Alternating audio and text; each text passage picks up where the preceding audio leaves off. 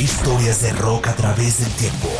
Este es Rock a Domicilio, el podcast con Alberto Marchena.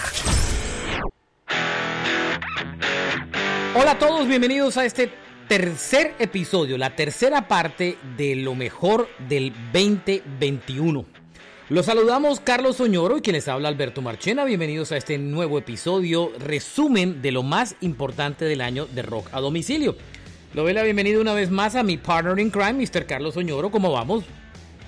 Ah, bien, Marce, muy bien. Este, Cerrando año, ¿no? cerrándolo con, con estos cambios, este destino que nos está llevando como quiere, Eh, pero chévere, chévere. Oiga, siguiendo con nuestro resumen, la primera parte hablamos sobre los discos rock más vendidos del año en el mundo y en Estados Unidos, acompañado de las giras más eh, eh, exitosas.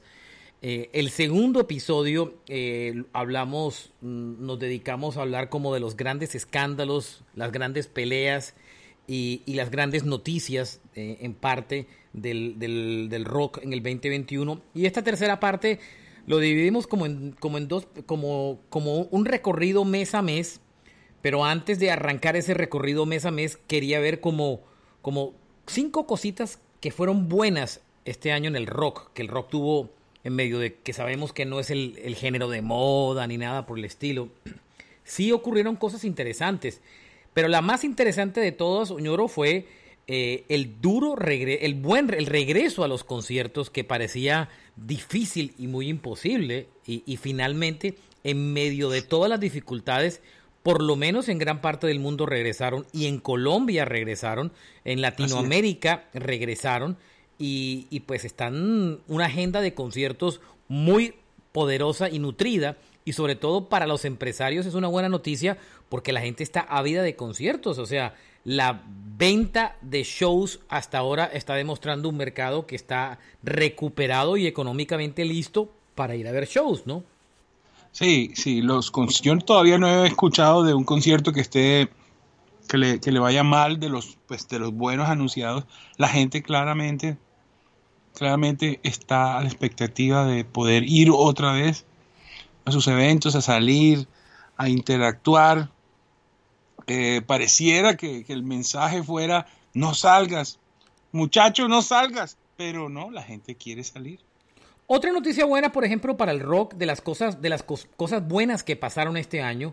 Mire, aparte de ese fenómeno de Travis Barker que ya hemos hablado de querer revivir el pop punk y que no se ha visto bien, sobre todo, me parece bien lo que ha hecho con Avril. Lavigne, pero no me parece bien lo que ha hecho con Machine Gun Kelly. Y usted sabe, usted y yo sabe que no vamos, que no va a pasar nada con eso. Machine Gun Kelly, eh, digamos, de alguna u otra forma se ha puesto de, de tal manera que, que pudiera ser un vehículo, pero sabemos todos que el rock no es de, de chicos posters o posers, peor todavía, sino que el rock es algo que tiene que ser auténtico. Y, y no es fácil, nos damos cuenta, tú te das ¿Sabe? cuenta de... ¿Sabe Ajá. qué me gustó a mí este año, Oñoro? Me Diga. gustó lo de esta niña Nandy Bushell, la niñita baterista que retó a Dave Grohl y que terminó tocando con una cantidad de gente y que, y que Grohl la, la- la terminó subiendo a un concierto a tocar con él. Y todos los retos que puso a diferentes músicos, eso me pareció una berraquera. Claro, eso, es, eso conecta a la gente, eso eh, da esperanza, eso hace que es tan importante que, que esas cosas pasen que, que sí, ¿no? Es que los, los, los Foo Fighters, a pesar de, de hasta en la sopa, pues nos, nos la tomamos tranquilos porque es una buena sopa. De las buenas cosas que pasaron en el rock este año, a pesar que no han sido las mejores canciones, el hecho que Guns N' Roses haya lanzado, haya lanzado un par de canciones es bueno. A mí no me parece que sea malo. La gente ha criticado las canciones porque el problema de los fanáticos de Guns N' Roses es que quieren otro Use Revolution y no le han permitido a ese grupo evolucionar. Es una, es una coacción muy complicada, pero el lanzamiento de Absurd y de Hard School a mí me gusta. Es, es, es parte de la vida de, del grupo que no grababa nada desde el 94 cuando hicieron Sympathy for the Devil. A mí, por ejemplo, Hard School me gusta. Absurd es un poco rara por lo del efecto de la voz, pero Hard School me gustó. Sí, sí, bueno, eh, yo creo que yo creo que la gente ¿Tú crees que hayan sido muy criticados? A mí me parece que simplemente la gente dijo, ah, em, eh, eh, mm", y ya. Sí, yo creo que pasaron un poco desapercibidos, pero que hayan vuelto a grabar es una buena noticia. Oiga, otra buena noticia eh, fue la, una mala y una, y una buena. La mala fue cuando Mark Hoppus por error publicó en redes su, que estaba enfermo de cáncer y la buena noticia es que su cáncer está en remisión y que los fans se están ilusionando con una, una muy posible reunión de Blink 182 para el próximo año. Esa es una buena noticia, ¿no?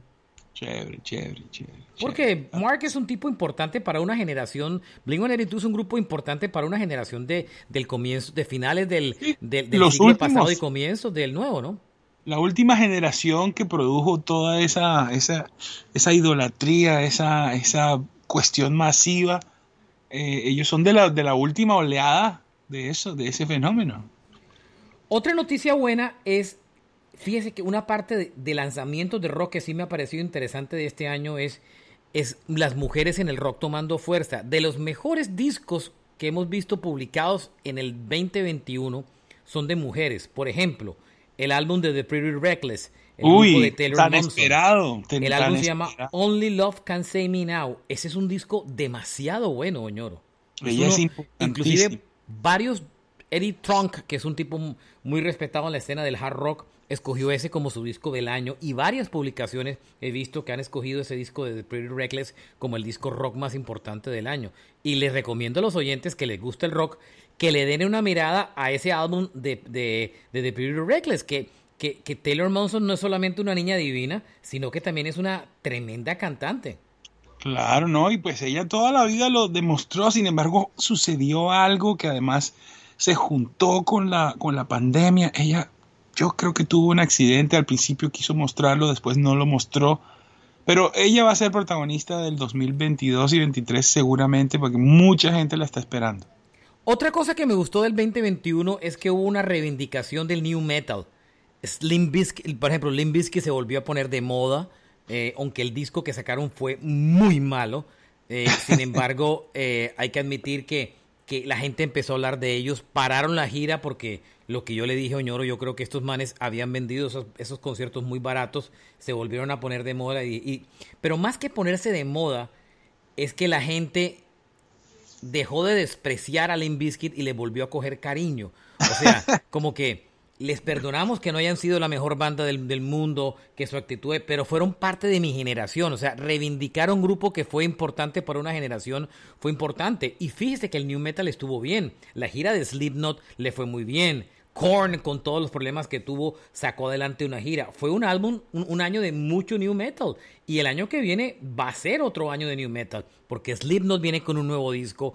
Korn saca un nuevo disco comenzando el año. Limp Bizkit va a estar de gira. O sea que es un movimiento que, que, se revitaliza de alguna manera, ¿no? Sí, bueno, esperemos, esperemos a ver eh, cómo, cómo... Sí, yo, yo la verdad, eh, la ausencia del rock en, en, lo masivo es algo que, yo no lo puedo entender muy bien, pero ojalá que eso tenga su vuelta, ¿no? La música necesita estar en contra de algo. De acuerdo. Comencemos un resumen rápido como mes por mes del año de cosas que pasaron. Vamos a hablar del mes de enero. ¿Qué hubo? ¿Dónde me deja usted entre las noticias buenas a Toya Wilcox, la mujer de King, de Robert Fripp? Ah, eso, se volvió una locura en, redes, ¿no? Sí, sale Robert, el, don Robert Fripp con su con su guitarra tocando cancioncitas y ella al lado de él, eh, no en paños menores, pero sí eh, tratando de mostrarnos alguna que otra cosa. Muy chévere, muy chévere. Oiga, Una pareja ya de eh, muchos años. Retomando las noticias, enero comenzó con Bruce Springsteen y los Foo Fighters tocando para la posesión de Joe Biden y, los, y la reunión de los New Radicals después de 22 años cantando You Get What You Give porque era la canción preferida del hijo de Biden. ¿Se acuerda ese momento comenzando el año, señor? Sí, claro, eh, pues contrasta muchísimo con la... Y yo creo que ahí es parte de la importancia, ¿no? Cuando, cuando Donald Trump se posesionó, nadie quiso tocar. es decir, nadie entre comillas, la mayor parte de los artistas se negaron a participar en la, en la, sí, en la toma del, poder de, Donald Trump. En cambio aquí, pues, muchísima gente quiso estar, ser parte. Febrero trajo varias cosas, por ejemplo, eh, Green Day tocando en un show muy importante de la FNL, pero febrero sobre todo trajo el lanzamiento del décimo álbum de estudio de los Foo Fighters, el Medicine at Midnight. Eh, un disco que el grupo guardó durante muchos meses por el tema de la pandemia y terminó lanzando comenzando el año. Debutó en el puesto 3 en lista de Billboard de álbumes. Vendió 70 mil eh, eh, discos equivalentes de digital como tal. Y, digamos que es un disco que tuvo, a, los fanáticos les confundió porque fue un disco bastante pop, sobre todo por los singles. Shame, Shame fue una volteada dura hacia el pop de Foo Fighters sin caer, por supuesto, en cosas como Coldplay, pero sí se, nos, se sonó que el grupo quería ser popular. Esperemos que Foo Fighters nunca llegue a caer en los pecados de Coldplay, pero eh, sí, digamos que el disco no fue eh, el, mejor de la carrera de, la banda, ¿no? Y tampoco fue muy vendedor que digamos, ¿no? Sí, bueno, Foo Fighters ha, visto, bueno, no, mejores días no, porque ellos se siguen de gira y les va muy bien. Pero lo que sí es cierto es que sus grandes canciones, pues, fueron al principio de su carrera. pero algún día de estos sacan un temazo y otra vez le pegan. Ellos tienen muchos recursos. Bueno, em, otra cosa que pasó en febrero, que ya lo contamos en un episodio anterior, que fue lo de Marilyn Manson. Eh, las acusaciones se destaparon en esa época. Nos movemos a marzo. Y, y, en marzo se lanzó un disco supremamente criticado, que fue el nuevo álbum de Kings of Leon. Esa es una banda que me gusta mucho, pero el nuevo álbum When You See Yourself, que yo lo escuché y no me disgustó, eh, solamente vendió 22 mil copias, Soñoro. Es que imagínense. Un género independiente, mejor dicho. Como si fuera. Mil, un grupo que vendió millones de copias. Eh, eh, vende 22 mil copias en su semana de debut de, su álbum, de su séptimo disco.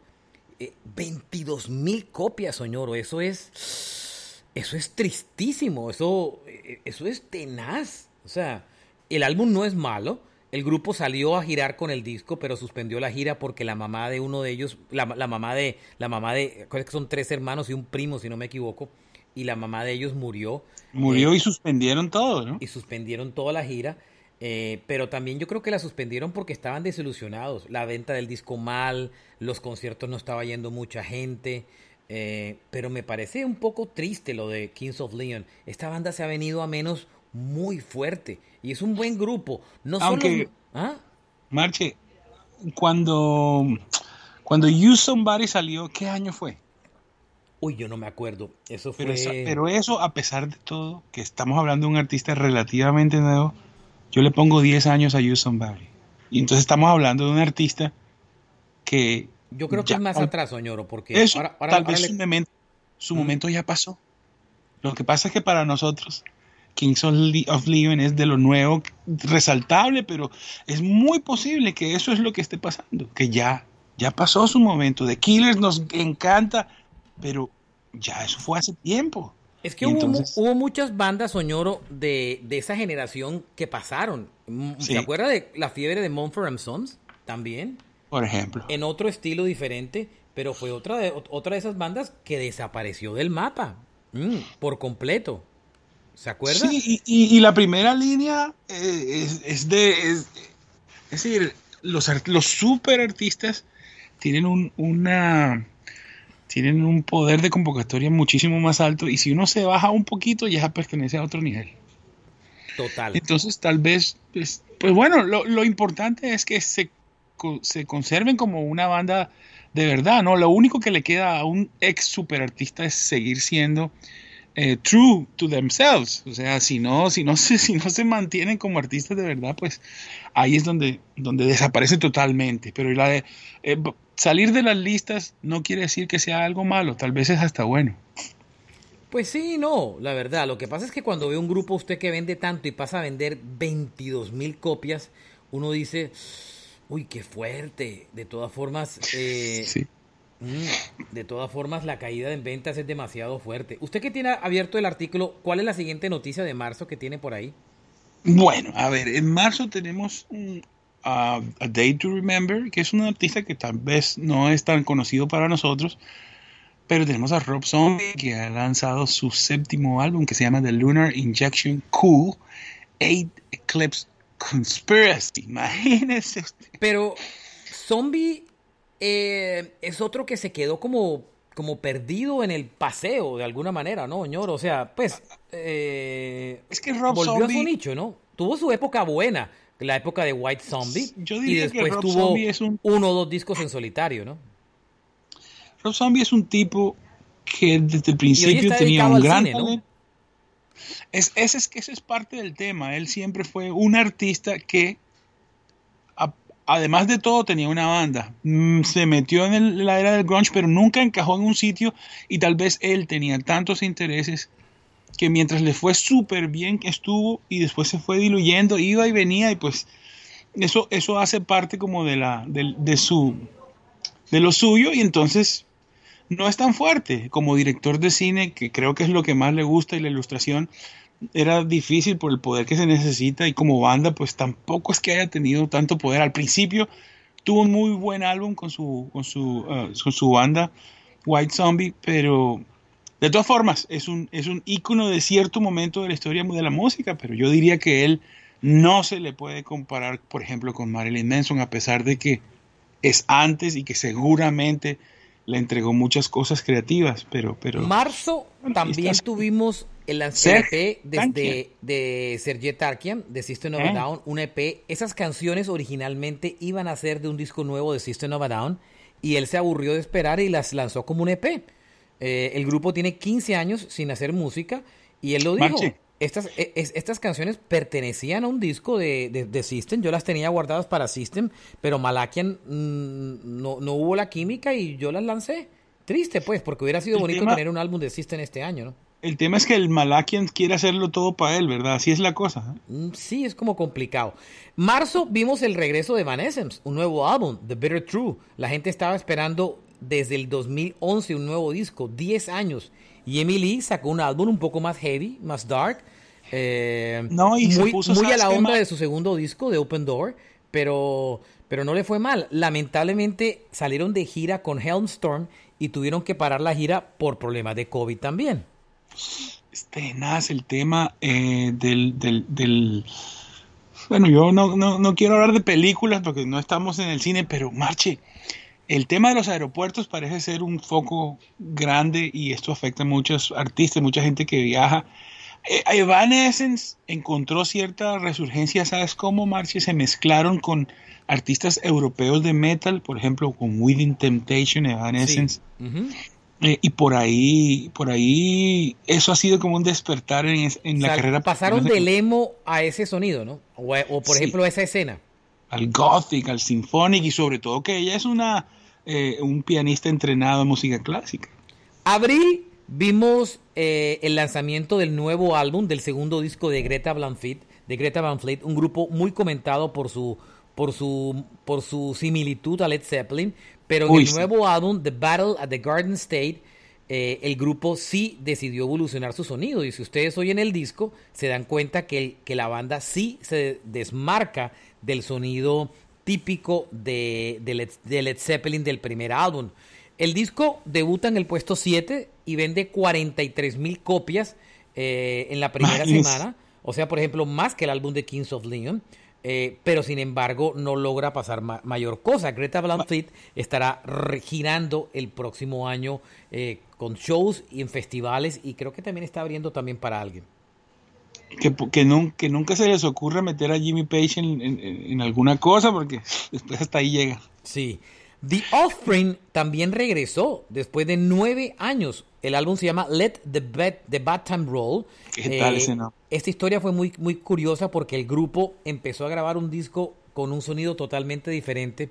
En la mitad del camino, o les dijeron o se dieron cuenta que la gente quería oír el clásico The Offspring, guardaron el álbum que tenían hecho y lanzaron un disco completamente nuevo eh, con el típico sonido de la banda. Se lanzó, chévere, bien, pero, Pero como todos los discos, mm, como ya no tiene mainstream, pues tampoco pasó mucha cosa, ¿no, Ñoro?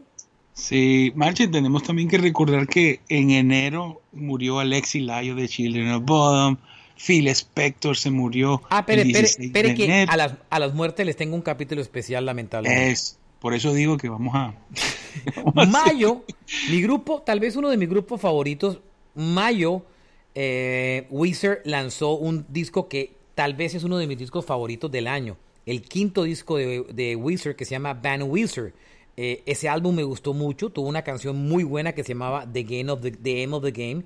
Acababan de, lanzar un disco hace menos de seis meses y regresaron con un nuevo álbum. Las ventas no fueron, digamos que las mejores de ese disco, 23 mil copias. Pero lo que pasa con, con, con Wizard es que un grupo como ese, ven, se, eh, Wizard te está sacando dos discos por, el año, por año y en el año que viene, en el 2022, anunciaron que van a sacar tres discos. Entonces, esta banda se saca un disco cada cuatro meses. Entonces, claro, es difícil que tenga tantas ventas de discos. Pero esta es de las pocas bandas que se dio el lujo de tener un festival, de hacer parte de un festival que fue muy exitoso. Y uno de los singles del disco, no de este, sino del disco anterior, se alcanzó a colar en la radio pop. ¿África? Eh, no, no, no, no. Otra canción. Porque esa también se pegó durísimo. Pero esa es del, del año pasado. Eh, no es de este año. Eh, del, de, del, del, álbum se pegó fue otra que inclusive alcanzó a sonar en la radio pop, aunque tiene fecha 2020, pero eh, All My Favorite Songs, que hace parte de, no de este disco, sino del anterior. Es que ellos se lanzaron, el, mm, ellos se lanzaron el, el disco más reciente en el, en el 2021, el Van Wizard, y en el mismo 2021, comenzando el año, se había lanzado el OK Human, que lo lanzaron el 29 de enero. Y ese disco pegó una canción muy fuerte que se llamó All My Favorite Sims, que inclusive hizo el paso a la radio pop. Wizard es una de las bandas importantes de este año, se lanzó dos discos, uno en enero y este que se lanzó en el mes de mayo. Imagínense, y vienen tres en camino. Sí, y además le fue muy bien con la gira que hicieron junto a Green Day y a Fall Out Boy, aunque eran los terceros eh, la verdad es que lo hicieron muy bien. The Black Keys se sacó un disco buenísimo que pasó desapercibido, aunque no le fue mal en ventas, 35 mil unidades. El álbum se llamaba Delta Cream y era un disco de canciones, de puros covers de canciones blues. Muy buen ah. disco. Si no se lo pillaron, denle en una oída. Buen disco. En mayo, los 21 Pilots, que fue un grupo que yo admiré al comienzo de su carrera y se me vino para el piso porque se popearon muy feo. Lanzaron un álbum llamado Scaled and Icy eh, y el disco pues no pasó nada. Ese es un grupo que se diluyó, tuvo un muy buen álbum debut y se desinflaron. Seis álbumes después, ¿no? Seguro les pasó su momento. Es que es un tema complicado. Y este es un grupo que no tiene mucho tiempo. Ha sacado muchos grupos. Yo, yo los veía ellos como los nuevos Blink, pero se desinflaron la verdad. Se, volvieron muy pop, electrónico, dance, no sé. Bueno, Machine Gun Kelly empezó a, molestar a todo el mundo porque se ganó como el artista rock del año en los Billboard y todo el mundo se empezó a jalar las, las, las, vestiduras. Claro, las vestiduras. En mayo ocurrió uno de los grandes fenómenos musicales del año y es el grupo italiano de rock Maneskin que se ganó el Festival de Eurovisión del 2021 con una canción llamado City Omone, eh, que yo no sé de italiano, pero así se llama la canción, y se volvieron gigantes a nivel mundial los Maneskin. Pero se volvieron gigantes no por esta canción, sino se volvieron gigantes por una canción viejísima que se llama Begging, eh, que se volvió en un fenómeno mundial, que era una canción, si no me equivoco, que hizo famoso Frankie Valli eh, and the Four Seasons. And the Four Seasons. And the Four Seasons y Begging se volvió una de las grandes canciones del año. La gente identifica este, esta banda como una banda rock, digamos que tiene una formación básica de rock, pero es un grupo que coquetea mucho con el pop y tuvo dos grandes canciones, eh, Begging y I Wanna Be Your Slave. Pero fíjese que Maneskin ha aparecido en todos los shows de televisión en Estados Unidos, hizo el crossover, Begging llegó a estar dentro del top 10 de la radio pop en Estados Unidos haciendo el mainstream. Y tema rock. Eh, y es una canción rock. Si usted la oye en el rock. Ahora, si un rockero dice, eso es un grupo de pop haciendo rock, ¿cierto? Pero digamos que tenía la actitud rockera y, Y, desde la época de ABBA no veíamos un, grupo que saliera de, Eurovisión que tuviera tanto éxito a nivel mundial. Incluso, ñoro, ni siquiera ABBA cuando lanzó Waterloo fue un éxito en Estados Unidos, sino mucho tiempo después. Entonces, digamos que lo de Maneskin fue súper interesante. Sí, ayer vi el LP de ABBA. Esa es otra de las noticias de este año, ¿no? Aunque no lo sea tuve en mis manos. si casi lo compra. Está lindo, está súper. El álbum no es malo, pero es muy distante en calidad al ABBA que conocimos, ¿no? Pero tremendo, mejor dicho, casi me lo, como no tengo tornamesas todavía, eh, yo me lo iba a comprar y lo dejaba ahí con su bolsita y todo. ¿Se lo iba a comprar en vinilo? lo tuve en mis manos en vinilo, sí. Yo dije, mmm, será. No, yo sí tentado. Me gusta mucho ABBA. Admito que me gusta mucho ABBA, pero no, no, no, he tenido la tentación del último disco. Vea. Te cuento que el álbum que más he escuchado en estos últimos días se llama The Visitor, que es de ABBA. Ese es un discazo. Fue el último álbum de estudio, el de When All Is Said and Done. Ese es un discazo. Muy buen álbum, muy buen álbum. Muy progresivo en sonido, muy oscuro, Exactamente. porque estaban vueltos un desastre. Bueno, en mayo Dave Mustaine fue cuando anunció la salida de Ellefson, ya lo contamos en un episodio anterior.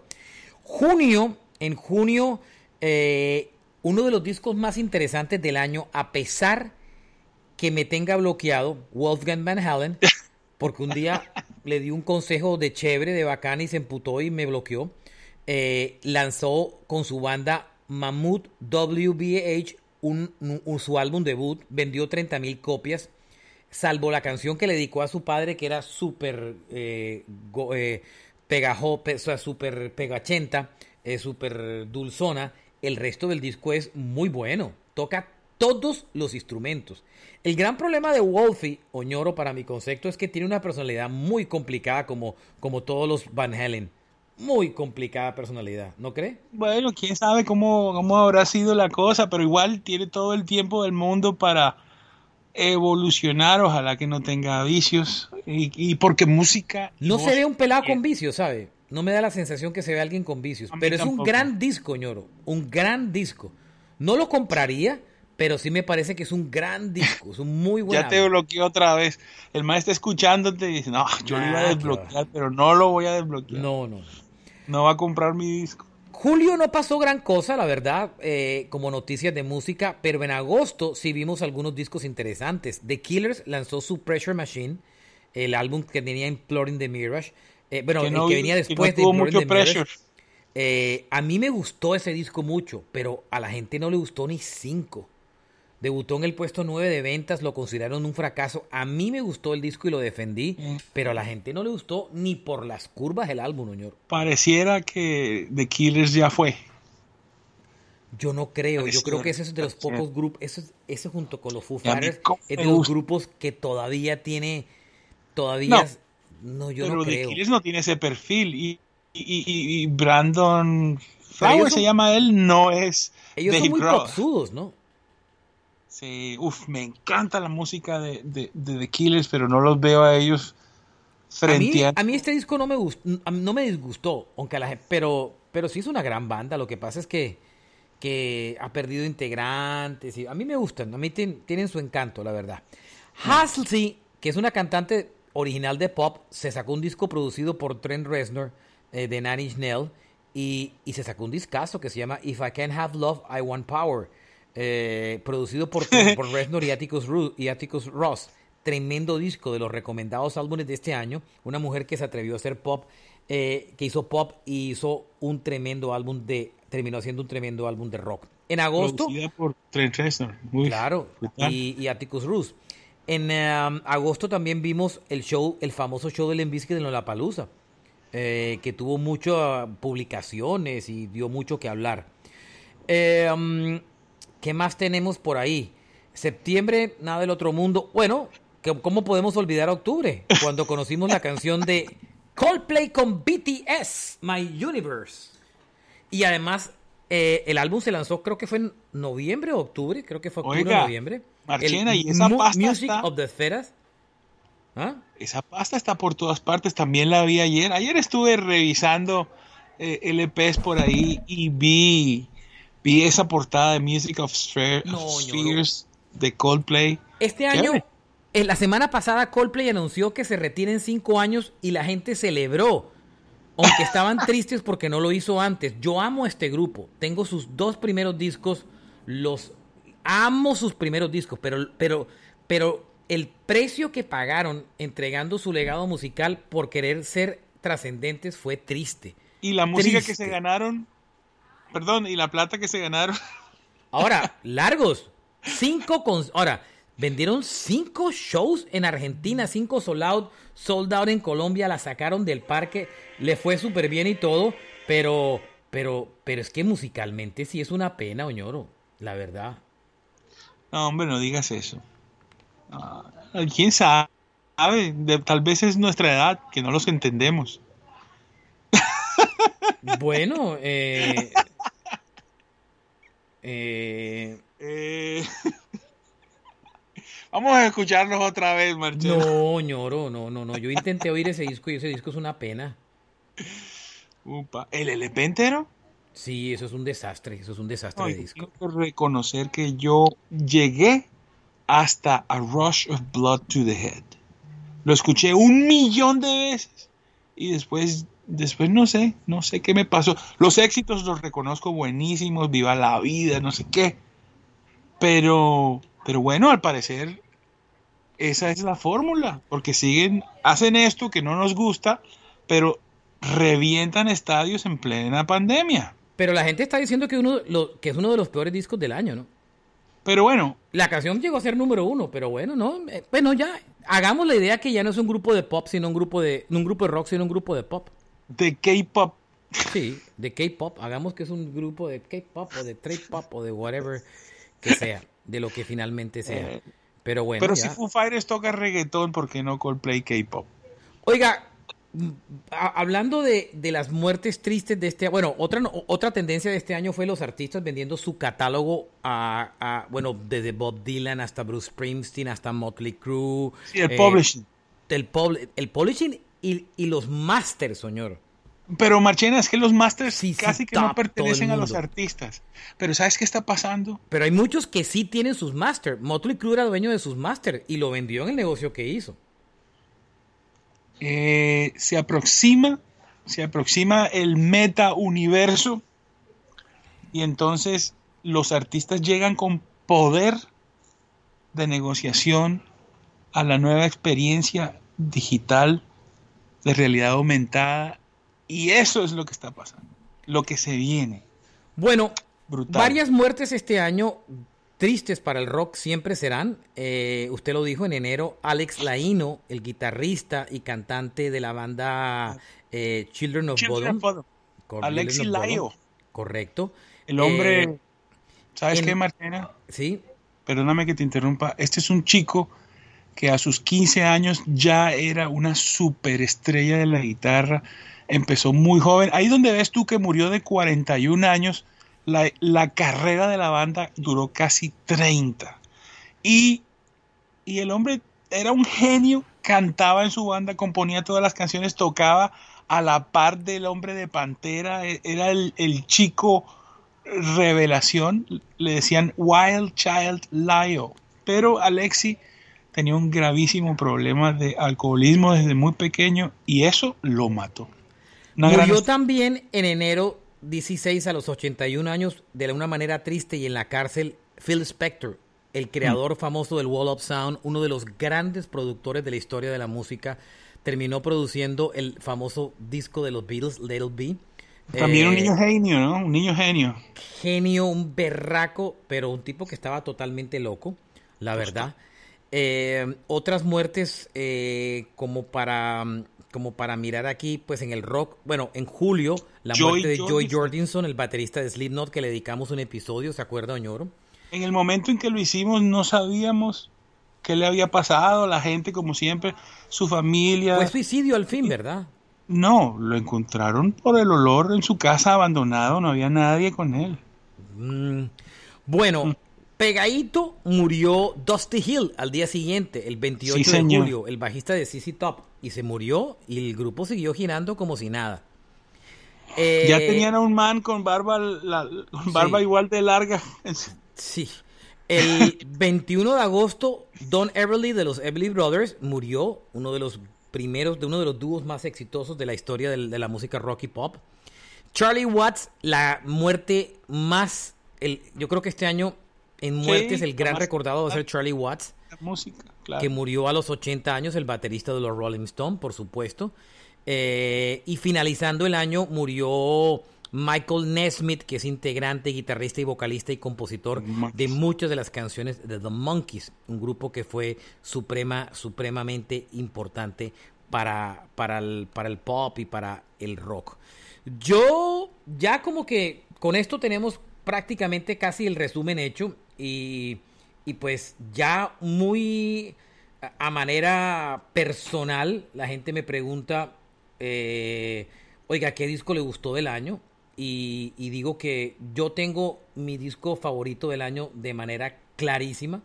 eh, y yo sé que eso no le gusta a mucha gente, pero sí me he dado cuenta que muchas revistas de rock escogieron este disco como, como uno de los como uno de los más importantes del año y es el álbum de Lindsey Buckingham en solitario. Ese, ese disco me encantó, fue mi disco favorito del año.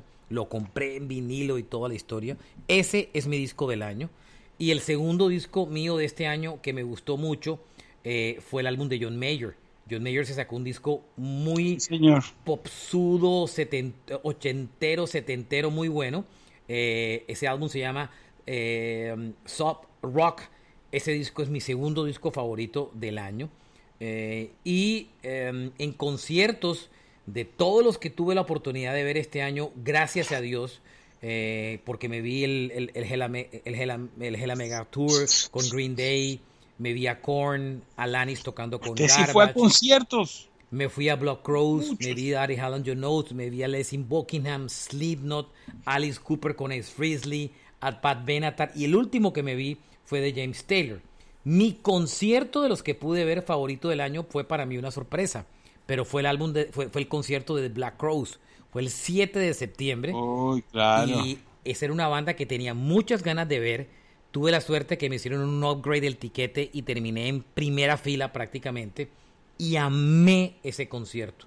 Me pareció un concierto espectacular. Fue mi concierto favorito de los que yo me vi este año.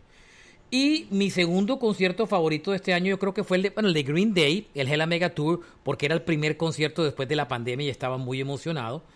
Y me gustó mucho también el concierto de admi- a- admito. También fue como mi tercer concierto eh, favorito del, del, del año. Eh, el año que viene ya tengo mis tiqueticos. Tengo tiquetes para verme a John Mayer, a los Doobie Brothers. Finalmente espero ver a Motley Crue, Def Leppard y Poison y Joan Jett. Tengo tiqueticos para Eagles. Me voy a ver a Ario Speedwagon con Sticks. Y ahí tengo unas cositas ahí. Bueno, usted se vio a Rick Springfield. Yo me hubiera encantado ver a Rick Springfield, Oñoro. Sí, bueno. eh, ¿Le gustó, por cierto?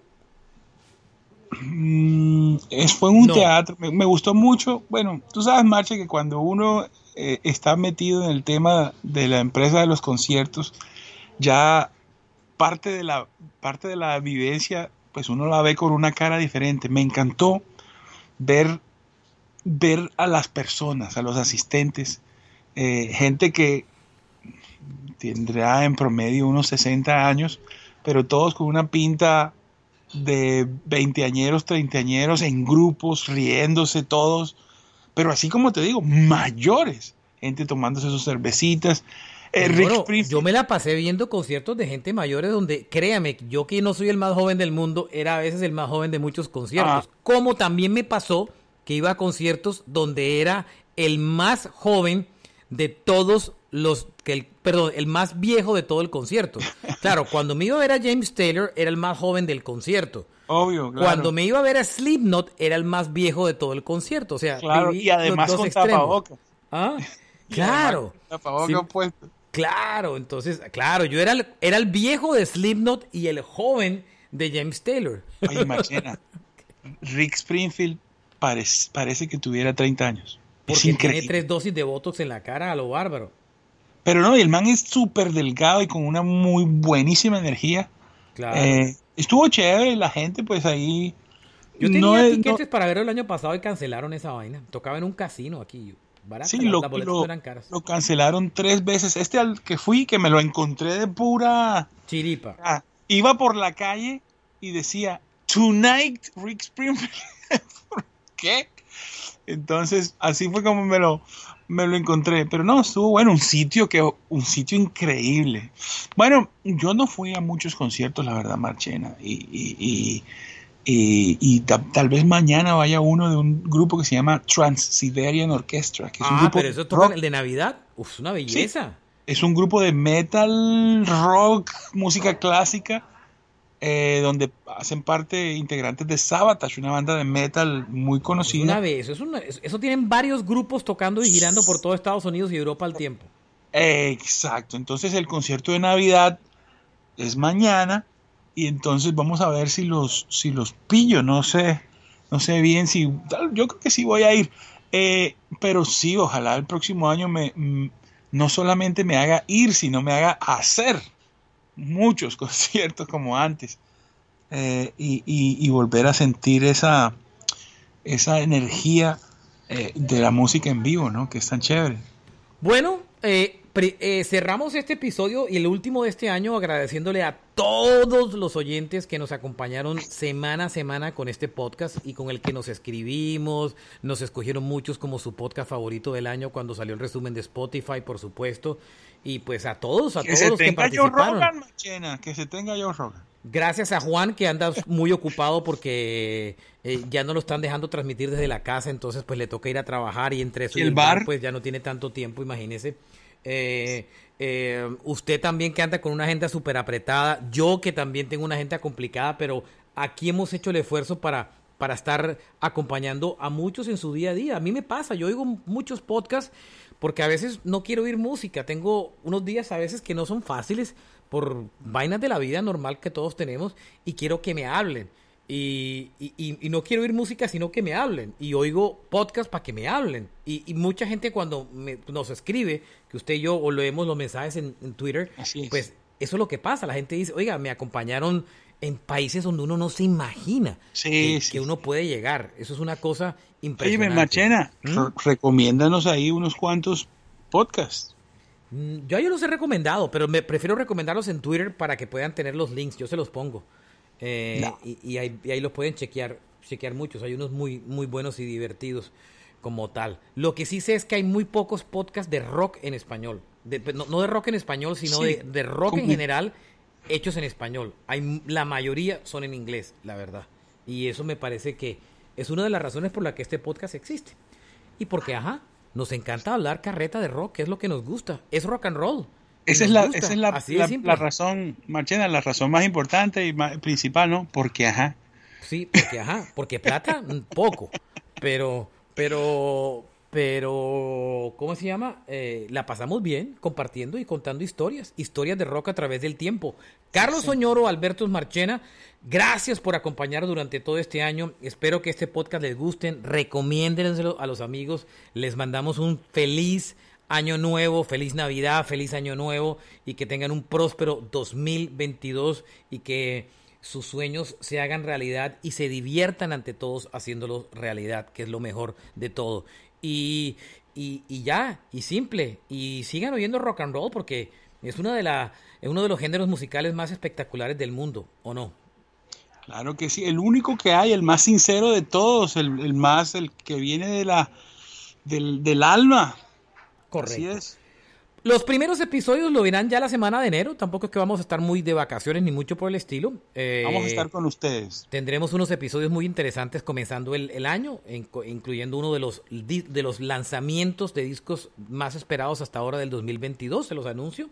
Eso en camino y, y pues mucho más. Gracias a todos. Gracias, Mr. Oñoro. Ah. Eh, a usted, eh, a, Janet por la, antes de a- a que- Janet por la paciencia cuando, cuando, cuando, cuando lo demoramos para salir, por estar grabando podcast. Óyeme, yo quería decir algo. El A otro Vero día- cuando le pido que me deje 10 minutos más que ya estoy acabando el podcast y ya le voy a traer comida. y todo nuestro equipo de producción. Oye, Machena, Eh, el otro día hicimos un programa de Pat Benatar. Yo quiero decir esto. Oiga, yo no le pregunto a usted, ¿cuál fue su disco favorito del año? Eso es lo que quería. no lo sé. mira, mi canción del año o mi, mi eh, eh, lanzamiento creativo del año ha sido ese video que salió, que sacó Iron Maiden, que es demuestra la mente, lo que hay detrás de esas ideas de Bruce Dickinson, lo que Maiden quiso mostrarnos, de la manera como quieren mostrarnos. No puedo decir que es su mejor música, yo tal vez ellos han envejecido o yo o los dos al tiempo y entonces no siento que es lo mejor, pero esa, ese video y el siguiente video para mí ha sido el, el año en música también hay otra cosa, un, cómic que sacó Warcry, y acaba de sacarlo, también parece una gran idea. Los manes cogieron varios, varios escritores y les dieron las letras de sus canciones. Sus escritores interpretaron las canciones y crearon historias y encima de esas historias artistas gráficos diferentes hicieron un cómic con cada canción, una historia de, de, tira, de, de, ¿cómo se dice?, de novela gráfica. Y entonces han lanzado una novela gráfica. Esas dos cosas han hecho mi año. Pero el otro día que hicimos un programa de Pat Benatar, Marchena, que, que, tú la tienes más clara a ella que yo. Yo recuerdo We Belong. Hicimos un repaso y de tarea, mí, de tarea me puse a revisar su música. Y llegué a un disco que se llama Get Nervous. Y en ese Get Nervous hay una canción, la primera canción del disco que se llama eh, Shadows of the Night yo creo que no existe otra canción que yo haya escuchado tanto este año que esa canción. Esa vaina tiene 40 años, señor, le, pero, anuncio. Pero mira, esa canción Shadows of the Night, que es mucho antes del hard rock, del heavy metal, esa canción tiene tantas cosas increíbles que yo la verdad que me he quedado con ella y es tal vez una de mis canciones favoritas y la más escuchada mía de este año. Shadows of the, of the Night de Pat Benatar. Nos vamos, pasen todos un feliz año y, gracias. Nos vemos en el 2022, Dios mediante. Nos vemos el otro año. Nos vemos el otro si año. no, nos escuchamos. No nos importa. escuchamos. Chao. Abrazo. Chao.